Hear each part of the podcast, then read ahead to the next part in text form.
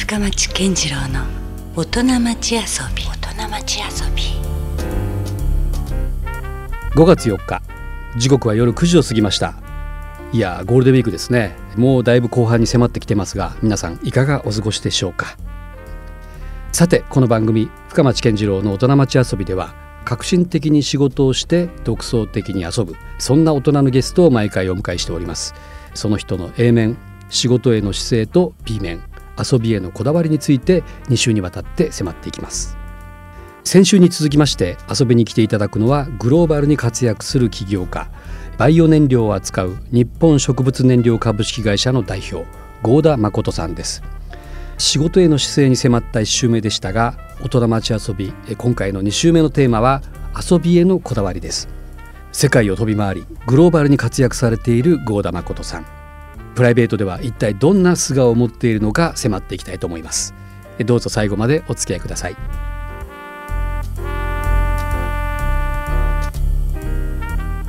先週に引き続き今夜も日本植物燃料株式会社の代表取締役の合田誠さんにお越しいただいてます。よろしくお願いします。よろしくお願いします。その新しいビジネスといいますかエネルギー。これはもうどんな国にいてもなくてはならないものだし今までまあ我々は石油っていうのを非常に当てにして生きてきた人類なんですけども果たしてこれがねいつ枯渇するかも分かんないような状態の中、まあ、新たなエネルギーということでそこをチャレンジしているという、はい、モザンビークという世界中の中でも最貧国と言われる国の中でようやくヤトロファという植物で燃料の原料を作るというようなところまでは行ったんですけれども。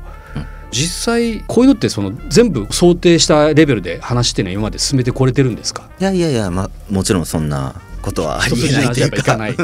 日々事件には事書かないとい うか、ね、のネタいくらでも溜まってくるんですけどあの面白いことは。なるほどね、まあ、モザンビークってまず公用語がポルトガル語なんですね、うん、で、まあ、村に行くと今度まあ部族語になっていくんですけれども、うん、そうだからまず言葉のねコミュニケーションさえままならないのかなって思ったりもするんですよ、まあ僕はねいまだにポルトガル語はまあ片言しかできなくて、う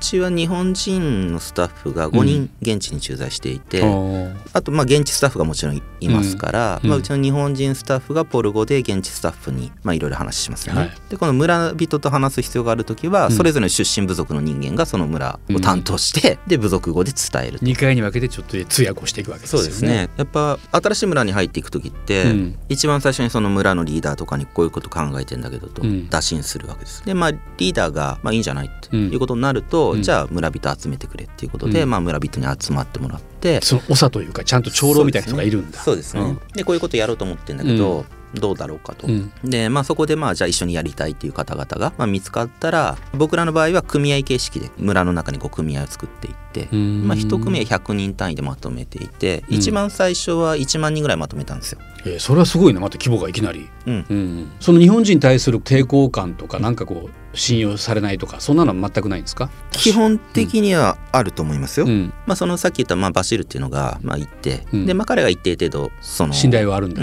エリアでは信頼があった人間なんで、まあ、もちろん彼らの助けとか、まあ、現地スタッフの助けをやはり借りてやってきたことですね、毎年とは言わないけれども、今年にしろ去年にしろ現地スタッフ亡くなったりするんですけれども例えばマラリアってまあ蚊からうつる病気ですけど、まあ、そういうのとか、やっぱ急に人が死ぬっていうことはまあ日常的だなね。やっぱそんなやっぱ厳しい現実もあるわけそうですね。やっぱ頼りにしている人間が急に亡くなったりとかね、まあ、そういうこともまあありますね、やっぱ日本に比べたらかなり過酷な環境だったりはするわけですよね、うん、そういった意味では。そうですね、うん、で特にまあ僕らが日頃活動しているエリアって、うん、モザンビークの中でも都市部じゃなくてその農村部なんで、電気とかもちろん来てないですし下水ももちろんないです、でまあ水も当然近くの川に汲み入ったりっていう世界なので,、交通アクセスもままならないようなところでそうですね。まあ普通になんか一日今日現場行くよって言ったら車67時間移動ぐらいはまあミニマムやっぱね、車で動いてなかなかでもタフな人じゃないとそうですね、うん、やっぱ病気は怖いですよね。病院とかがねそんなしっかりしてるわけでもないですしゴーちゃんなんかそういうこう感染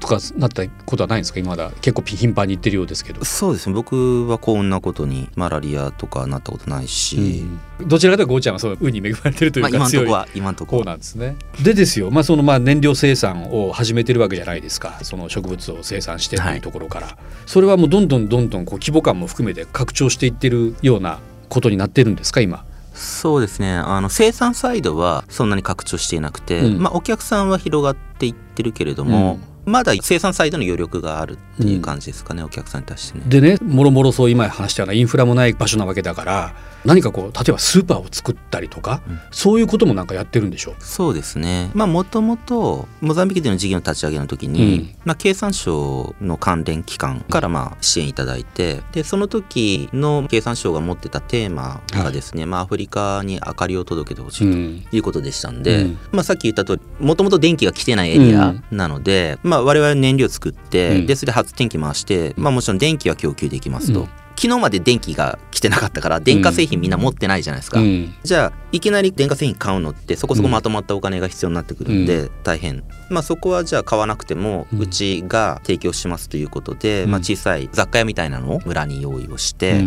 でそこでうちがランタンも準備して充電して今日の夜だけ欲しいみたいな人でもうちのお店に来てそれを一晩借りて。売るんじゃなくて、ね、はい、うん、で翌朝また返しに来て次の日また別の人が借りていくみたいなそのレンタルモデルをやったんですよ。うん、それは明かりだけじゃなくて、うん、例えば冷蔵庫も今まで村には他にないけれども、冷蔵庫入れて極論冷えたビールだと150円だけど、常温のぬるいビールだと100円ねみたいなその電気を使ったサービスの付加価値っていうのをまあ値段の差。でまあ村に提供してみたいなことを始めましたね。それは彼らにとってみたらすごい出来事ですよね。冷たいものって存在しないわけじゃないですか。でそう初めての経験とか、まあ、明かりもまあそうですけれどもね、うん、そういう方々いっぱいいらっしゃったと思いますね。そのお店を当時3か所とりあえずこう内陸部とか漁村とか展開していきまして。でまあ僕らが、まあ、燃料っていうのはまあもともとこっち側の都合の話じゃないですか。でまあ、農民と関わって農民にまあうちの作物植えていただいて、まあ、買い取って、でそれをまあ何らかのまあ、例えば電気な電気みたいな形でまた彼らに買っていただいてるわけですね、うん、逆に言うと向こうは向こうでこっちに言ってくることがあって、うん、僕らも農村部うろうろしてるから、いやこの燃料の原料は原料でいいけど、うちはなんか豆も作ってるし、トウモロコシも作ってるし、まあ、米も作ってるしそういうのも買ってくれよみたいな話に当然なりますよね。逆に言われるんですね、まあ、うちも別に全部を買ってるわけじゃないんですけど、まあ、例えば米とかは買っていて、でまあ米買ってて精米してパッケージにしてですね、うん、都市部で流通させたりとか、うん、まあ、今度精米する過程でお米って割れ米って綺麗なままじゃなくてこう割れたお米とかもどうしても出てくるんで、うん。うん、半端ものというか、はい。は い、でそういうのは今度逆に都会の人は綺麗なお米を好むんですけど、村の人は割れたお米でいいんですよ。いいっていうのが食べ方がちょっと違って村の人たちはそれも粉にしちゃって重湯っていうかね、あのお湯加えてドロドロの状態で食べるので、別に彼らにとっては割れてて形はどうでもいいわけですよ、ね。うん、どうでもいいので、割れたやつはまあ村で売りとかっていうことはしてますね、まあねそんな中話によるとですよ。日本人として初めてそのモザンビークに銀行を作ったみたいなそれもその流れの中から出てきたこういうシステムがないから作ろうということで始めたところなんですか、あのーそうですね。もともとはきっかけ僕ら自身のためだったんですね、うん、それはお店雑貨屋的なものを用意して、うん、電気のサービス以外にも、うん、まあ、いろんなもう日用品もそこで扱ってますので、まあ、現金管理をしなければいけないんですが、はい、当然日本人がその無電化のエリアで店番して1年経てばもう病気でボロボロになると思うんですけど まあコスト的には合わないですよね。で、まあ、モザンビークの方でもやっぱ都市部で教育を受けたり、都市部の生活をしてる人たちがやっぱもうその村の生活に戻るの結構大変なんですね。で結果的にまあ村の中で、まあ、小学校出ましたぐらいの方を雇用させてもらって、店の管理をしていただいて、まあ、棚卸しするじゃないですか、帳簿にしろ在庫にしろ、まあ、現金にしろこれがやっぱこう噛み合わないわけですよ。あ計算が計算が合わない帳簿的に合わないと。はい、うん、で本当は例えばまあ10万円あるべきところが、うん、毎月なんか7万円ぐらいしかないとかね。あの、まあ、どのお店も一緒です日本だったら1円違うだけで大事になったりするのにねそうですよね3割も、うん。まあ、3割ぐらいあので多い方に間違えられたことはなくて、まあ、常に少ない方それなんやろうね。でも 間違うんだったらそっちが上がってもおかしくないのにね。俺10万でいいのに13万あったとかね。そうそれは怒んないですね、うん、もちろん話し合いもするし、うん、こうやって計算するんだよとか、まあ、そういうのも教えもするし、うん、まあ、でもまあそこはその3つともまあ良くならないと。まあ、本人たちはですね、うん、いやそれはもう理由は簡単だと。少なくとも自分たちは今携帯電話っていうものを持っていて、うん、携帯電話には計算機っていうものがついてると、でこれで計算するんだから、私たちは間違えるわけがないわけがない。じゃあ次の可能性としては、うん。周りを見てみろと。この村の中にこういう雑貨屋が、うん。まあ、5軒だったり10軒だったり、まあ、その村によってあると、うん。でもその中で電気使ったサービスなんかうちしかやってないじゃないかと、うん。でモザンビークに限らないですけど、まあ、一般的にまあアフリカって、うん。まあ、妬みの文化的なところがやっぱあってう。ちしかやってないってことは、うん。周りの雑貨屋のオーナーはみんなうちのことを妬んでると。うん。で妬むとどういうことをするかっていうと、うん。呪術師に頼むんだと。うん。呪術師に頼んで呪いをかけるっていうのがまあ一般的な行動パターンと。呪い。でその周りの誰かがまあみんながつるんでか知らないですけど、うん。まあ、呪術師に頼んでで夜中に妖精をうちのお店に送り込み。で妖精が現金を持ち帰ってると。おなかなかな理由が来たぞこれまあ合理的なのか 合理的じゃないのかそれはもうかなり真僕顔で言ってるわけ。もちろんもちろん。あのもうそういうもんなんで。それって例えば日本でもうん。油を舐める妖怪とかいろんな妖怪がいたわけですね、はいでそれもひょっとしたらお手伝いさんが油をこう どっかに転売してるのかもしれないし分かんないけれども、まあ、何か分かんないことに対してうん。やっぱ説明がゼロっていうのは人間的には不安がこうね、いっぱい膨らんで大変なわけじゃないですか,、そのためにいろんな種類の妖怪とか日本にもいたと思うし、でその呪術師っていうのが一つの腹に落ちるなるほどとみんな思う理解の仕方としてまあ存在してるんだろうなとまあ僕は思っていて。でそこの同じ土俵でいろいろ言い合ってもそれはまあしょうがないというか、まあしょうがない話だと思っているんで、そこはまあ彼らがまあそういうのが原因だから、うん。別の黒魔術に対して白魔術的なものがあると。でそこに頼めばこの現象は収まるはずだからという話もしてくれたんだけど、うん。まあねせっかくだから今思うと試せばよかったなと思うんだけど、そうね。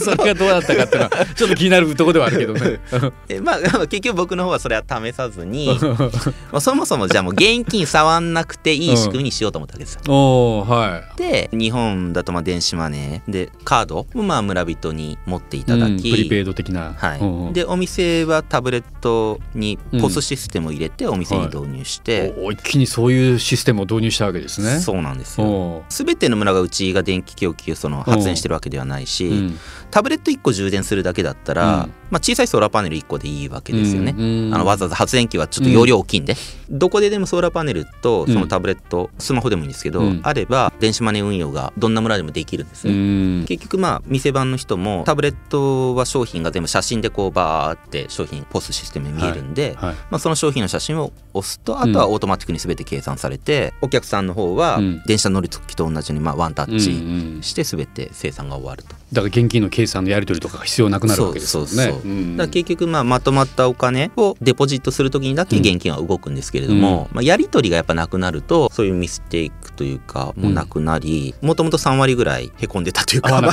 ロスがあったのがおうおうもう1パー以下のロスに収まるようになったんですね。なるほど、うん。でまあそれがまあ一つのきっかけなんですけど、うん。まあ要は元の目的はまあうちの現金管理のためっていうので電子マネーを入れましたと。で今度しばらく経ってくると、うん。ちょっと使い方としてですね、うん。あの村人の側がうん。単純にまあ物を買うためだけうん。に電子マネーを使ってるんじゃなくて、うん。だいたい一家庭平均、まあ、月間で5,000円から6,000円ぐらいの買い物をこのお店でしてるんですけれども、このデポジットの預け入れてる金額がうん。一番大きかった人は40万円とかね、結構な金額じゃなくてこっちでも思うような金額をデポジットしてる人たちがうん。もう徐々にこう増えてきてもともと我々はそこは期待してなかったんだけれども、安全にお金を保管するっていうところにどうもニーズがあるらしいと。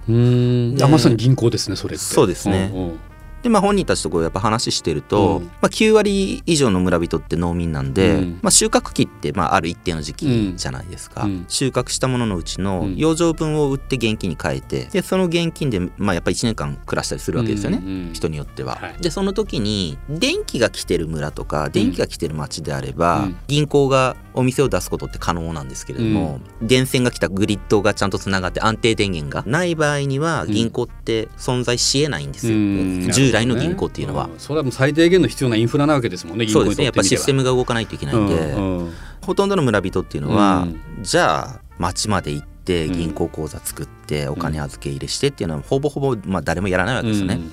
結果みんなやってたことっていうのは、うん。その現金を穴掘って隠すとか、うん。まあ、どっかの、まあ、自分なりの目印が あるんでしょうけどもまあ、そういう穴掘って隠す保管するしかかないわけだもんね、うん、そうすると。一番普通の保管の仕方で結果やっぱそれぞれ過去の経験の中でですね、急に洪水が来てお金流されたとか誰かに見つかって持っていかれたとかお金って紙でできてるんですよね、うんはい、埋めてたりすると、うん、シロアリに食われてボロボロになって お金が消えたとかですね。あなるほどねと。いやそれはまあ安全に保管したいっていう気持ちが非常に強いと、まあ、僕らなんかね銀行預けても、むしろお金を下ろす時に手数料取られると俺の金なのにぐらいに思っちゃいますけど、ね、安全に保管するっていうところにはやっぱ、まあコストもかかるし、普通にはできてないことなんだなと思って、うん、まあ、そこに対する期待が高いんだったら、うん、ちゃんと、まあ、全国規模に事業を広げてできるようにしようと思うとですねやっぱ第三者のお金を預かるっていうのは、プリペイド式のこうデポジットで買い物するっていうところを超えていくと、やっぱ銀行のライセンスが必要になるんですね。なるほど。まあ、銀行のライセンスをじゃあもう取ったんですか？取りに行きましょうと。まだ取れてないです。あの中央銀行にライセンス申請をしてる、で中央銀行と交渉してるんですけれども、まあ、なかなか今モザンビークの金融事情は厳しくてですね まあ、うちは新しく申請してるじゃないですか。でこの3か月ぐらいで2校ぐらいモザンビークの銀行潰れたりしていて、でちょっと金融危機状態で。す今ねでその中で新しい銀行の許認可っていうところ交渉してるんですけど簡単にはそういかないうん、なかなかまだまだもうちょっと時間かかるかなと思ってますけど。しかしねでもこの最初は燃料を作るとかっていうところから始まったものが総合商社かなと思いきやある種のちょっとしたこう小国家みたいなのを作ろうというねそのシステム的には、そんな話になってきてますねこれね。そうですね、まあ、国家とまでは言わないんですけど、まあ、その村に関わっていると、エネルギーにしろ食料にしろ、それをどう分配しますかっていう意味合いにおいてのまあ金融的な要素にしろどれか一個だけじゃなかなか村の底上げにこう、うん、つながらないんですね、これだけ突出して伸びても他がついてきてなかったらバランスしながらこう螺旋状に向上していくのかなと思うんですけれども。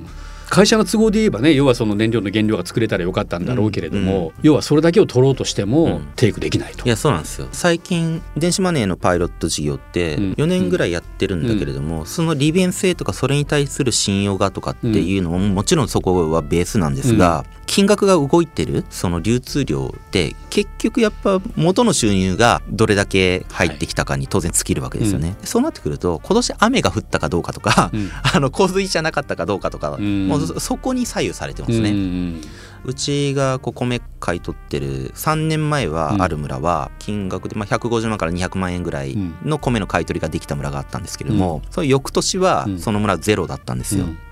でその翌年もその村ゼロだったんですよ。で彼らに言わせるとちょっと川の流れが変わってしまったからこのエリアではもう米が取れなくなったと、う。ん、まあもうそれもしょうがないねとしか言いようがないんですけれども、まあ、結局まあ彼らはその最初150万分ぐらい買い取りした時には、うちは電子マネーで支払うんで、電子マネーだいぶ使われたわけですね、はい、でも翌年その翌年その村においては、結局買い取り金額としてやっぱ流れ込んでくるお金がないと、入りがないと使いようもないんで、うん、まあそういう彼らの生活のシビアさというかね、まあ、そういうのもよく見えてきましたね。いやしかしねこれやっぱこの話聞いてるともうこれからのまあ展開にもよりますがこれゴーちゃんの銅像が立ってもいい話かもしれない モザンビークにね。そのぐらいなんか彼にとってのなんかある種の大転換というか、いろんなことが起こってるなっていう気がしますね。うんさあまあちょっとねあのある種の郷田誠ヒストリーみたいな話がね、はい、ちょっと前週から今週にわたってお届けしてて、まあ、ちょっとねここで息抜きじゃないんですけどもやっぱそういうビジネスも含めてだけど世界中飛び回ったりもしてるじゃないですか、はい、そんな中でこう自分なりの行き着く瞬間というかいろいろ言ってるよね。今ほらモザンビークの話が結構終始してたけど、えーえー、もちろんそこだけじゃないわけですよね。そう、ね、行ってる国は、うん、最近割と回ってるっていうと、まあ、一つは僕今住んでるマレーシア日本にね帰ってきても僕は全然良かったんですけれども、うん、まあ、子供らがそういう海外の、まあ、学校にまあ慣れてきてて、まあ、日本の学こう戻るのしんどいですみたいな。逆にもう日本には帰ってきたくないぐらいな家族。まあ子供はね、うん、実際どのくらいの時間を家族と一緒に過ごせてるの？去年は1年間の中で3回家に帰ったかなみたいな。おなかなかおじさんっていう感じで言われるぐらいな勢いだね。ただ生まれた時からそういう形なんで もううちはそれがそんなもんなんだとそれはもう寂しくないでもゴーちゃんからすれば子供とあんまり会えないっていうこと自体は。まあまあでも年に何回か会えるわけですよね まあ、ただうち上の子が今年高1なんでうん、で逆に家にいたとしてももうあと数年間じゃないですか。そうね。って思うとふと気がついて今年からはちょっと家に帰る時間を増やそうとは思ってますけどね、うん、あそうね。まあその貴重な時間だもんね。それはそれでね、うん、うん、ああの時もうちょっと一緒に過ごせばよかったなと思わないでいいようにもね。そうですね。しとかんとね、はい、他にどういうとこに行ってたんだっけ？国でいうと。さっきのバイオネルの原料を植物採取で探して回ってっていうことでいうと、まあメキシコガテマラ。南米系もかなりじゃあ行ったり来たりしてるわけですね。そうですね。ガテマラ人のドライバーを雇って、うん、で2人で回ってたんですね車で、うん、これ道端で植物見つけたら止まって、うん、で GPS 取って、うん、あの地点情報取ってでそれを採取してこうラベリングしてみたいなことをこうやるわけですよ。もうガテマラで舗装道路すべて走りましたし、うん、でまあ、その周辺国もほとんどこうずっと車で 走り回ってるわけですね。でその国が 今名前出てこないけれどもその国僕らが街に入っていくとまだね4時とかぐらいの時間だったのに朝方？いやあ夕方？はい。こう街から渋滞でみんな郊外に出ていこうとしてて、うん、なんか変だなと思ったんだけど、うん、でそれでその町に入ると、うん、でホテル行くと「いや今戒厳令出たよ」と。その時にちょうど、まあ、軍がクーデターをしてで一回大統領がブラジルに逃げてでその逃げた大統領がその国に戻ってきて、ブラジル大使館からテレビ放送を、テレビジャックみたいな感じでやった日で、今戒厳令出てって言われその翌日どうするっていう話でまあもう戒厳令だったんですよ。だから本当は動けないわけですよ。でもまあちょっと行けるとこまで行こうぜみたいな話をしその日はまだそこのその日泊まったホテルは食材がまだあったんで。で食い物をちょっと箱に入れてちょっと用意して、検問がずっと街出入り禁止してるから、こうずっと検問があるわけですね。で検問の都度ちょっと隣の村に子供がいて今病気になっちゃったからどうしても行きたいんだって言って、その包んだ弁当みたいなのを賄賂で渡し、うん、ちょっと見逃して隣の村までみたいなことをずっと続けてこうちょっと移動していったんだけど。映画のロードムービーみたいな話な んですただまあこれ長引くよねと、まあ、どこまで移動しても限界あるよねっていうので、うん。うん、その第二の都市の近郊まで行ってった時に、うん、ちょっともう国境越えるの多分無理だし、うん、ちょっとおとなしくしようかっていうのをドライバーと話し合って、うん、でそのホテルをまた見つけて泊まらせてもらったんですけどそれからねそのホテルはポテトチップスしかなかったんですよ。食料が。そうそう。ただ34日間ポテトチップスのみで 過ごしでそこで今日は半日外に出てもいいみたいな感じの日がその4日目ぐらいに出たので、まあまずやったことは、そのガテマラ人のドライバーと一緒に中華料理屋に行ってまず 飯食って、うん、で今日どうするかと言いつつまあもうその日のうちにガテマラに抜けましたけどね。なかなかあれやね。もうだからもうさ株式会社の代表取締役じゃなくてもう単なる冒険家ですよ。やってることは。ねね植物採集やっぱ面白くてねそのそれをネタに世界中行けて観光じゃないけどその道があるところの少なくとも隅々ぐらいまで回るっていうのはね、まあ遊び自分の気持ちとして遊びなんだけども、やっぱ仕事っていう言い訳がないといやいやだからなんかうまいことなんかねそこを噛み合わせたなというかそういうところはすごくね、うん、ありますね、うん、いやだからなかなかねいないタイプの起業家だと思うよきっと。だからゴーちゃんじゃないと多分これはちょっとできなかったビジネスかもしれないもんね今、うん、なんかようやくその辺がちょっと腑に落ちてきたというか、はいなんであえてそういう子供の頃からね人と違う方にというのはここに来てちょっと結実してくるというかさ、うん、そうなんですよ。やっぱね、うん、こう自分がワクワクすることっていうか楽しいことをやっぱ中心にやってきてるんですね、うん、まあある意味わがままなんだけれども、まあ結果的になんかね周りに生かしてもらえてるんで。これからってなんかイメージしてますか？そうですね、まあ僕自身自分の中でのテーマって、うん、これを仕事としてのテーマとして言うのもまあちょっと大げさなんですけれども、うん、まあ基本的にはまあ世の中がまあ戦争とかせずに、まあ平穏に多くの人が暮らせるっていうのがまあ仕事の目的なんで、大きなビジョンというのはもうそこなんですね。ねでまあそれにまあエネルギーにしろ食料にしろ、まあ、金融っていうのも僕の中では全部つながっているテーマなんですよね。まあまあ一つは僕やっぱ長崎の出身なんで、福岡の人がこう8月9日は小学校の頃ですよ、うん、学校登校日じゃないっていうのを大人になって知ってこうびっくりしたんですけど原爆のなやっぱ怖いじゃないですか、うん、でそういうのは嫌だなとかっていうのが基本的なこう刷り込みとしてやっぱあるんですよね。ねなるほど。まあ、その辺もあって自分の中で、まあ、なんで起こったのかなとかっていうのはずっと自分なりに通ってきたわけですね。まあ、一要因としてはやっぱこう石油とかをめぐる争いっエネルギーをめぐる争いっていうのがあって、でそれを考えた時にじゃあなんでそれをめぐると争うのかというと存在量が決まっているんで、奪い合いになるわけですね。まあ、そのモデルはどこまでいっても余裕がなくなってくると、まあ、争うモデルになっちゃうじゃないですか。バイオ燃料興味持った部分ってそれと逆で、まあ、使えばなくなる世界じゃなくて、木1本植えたら、うん、その1本分昨日までなかった油が人が使える形のものが生まれるんですよね。まあ、でも昨日よりも増えてる。っていうところをまあ信じる力があればですね。まあ、今例えばモザンビークだとまあ1万人ぐらい関わってくれてるわけですけど、まあ、ちょっとずつ増えるじゃないですか、今までなかったものを作り上げたらこれは奪い合うんじゃなくて新しい分配の仕方っていうかまあシェアをしていきましょうっていう話もまあ成り立つかなと。いうのがまあバイオ燃料に一番興味を持ったところなんですね。食料も足りなければやっぱ奪い合うことになるし、うん、まあ、土地もそうかもしれないしね。そういう貧困からまた内戦だったりとかねそう、ね,、いうことの要因になったりもするしね。うん、うん。例えばまあアフリカで仕事しててもそうだけれども先週のペルーの女の子の話もそうだけれども、はい僕ら以上に日々生きるために努力している人たちは現実にいっぱいいるわけですね、うん、でもどこまで行ってもこの格差が埋まんないっていうのは、日々畑と関わって生み出してるものは彼らの方があったとしてますよ、うん、なんでかなって思うとこの分配のためのルールにやっぱそこには仕掛けがあるのかなと僕は思っていて、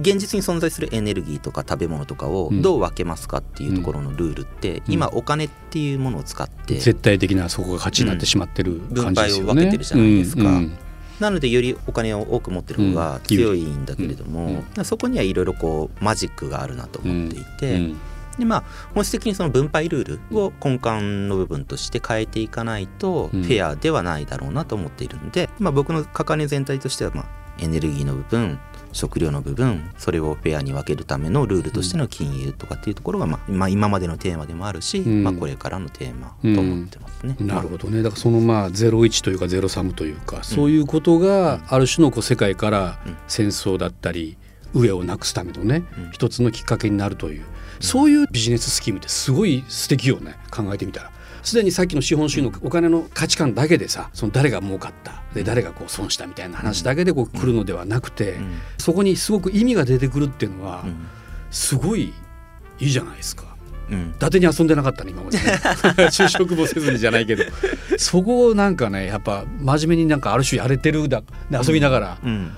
うん、いいじゃないですか。あの多分ねその遊びながらっていう部分が非常に強いと思うんですね、僕の場合はね。そこでまたひらめいたりするのかなうん、ビジネスで儲かる儲かんないスタートラインだったら、うん、例えば僕がやってるような仕事って、うん、大抵続かないんですよ。やりたいし、楽しいからやってるっていうところのベースだったんで、まあ、僕ら続けてこれたのかなと思いますね、いやそれはすごく共感しますよ。だからまあ僕なんかがねまた全然違うとこだけどそのサンセットライブとかにしたってさ、ああいうのもやっぱ楽しいからまずやるし、はいはい、でも別に儲かるからじゃないもんね、うんうん、なんかそれが一人でも多くの笑顔が増やせれるとか、うん。うん、なんかああいう糸島の美しい自然にみんながちょっと触れてもらうとかね、はいはい、そういうもう思いだけでやってたりもするからね、うん、そうですね。そういった意味じゃなんか非常にこうよくわかる。ただ一人でやってるわけではないので、ね、社員にしろ取引先にしろ、まあ、いろんな関係先ももちろんあるわけで、うん、まあ、彼らに迷惑をかけずにやりたいことを続けるためには、まあ、お金も回しとかなきゃいけないんで、まあ、続けるためにちゃんと稼ごうねっていう順番。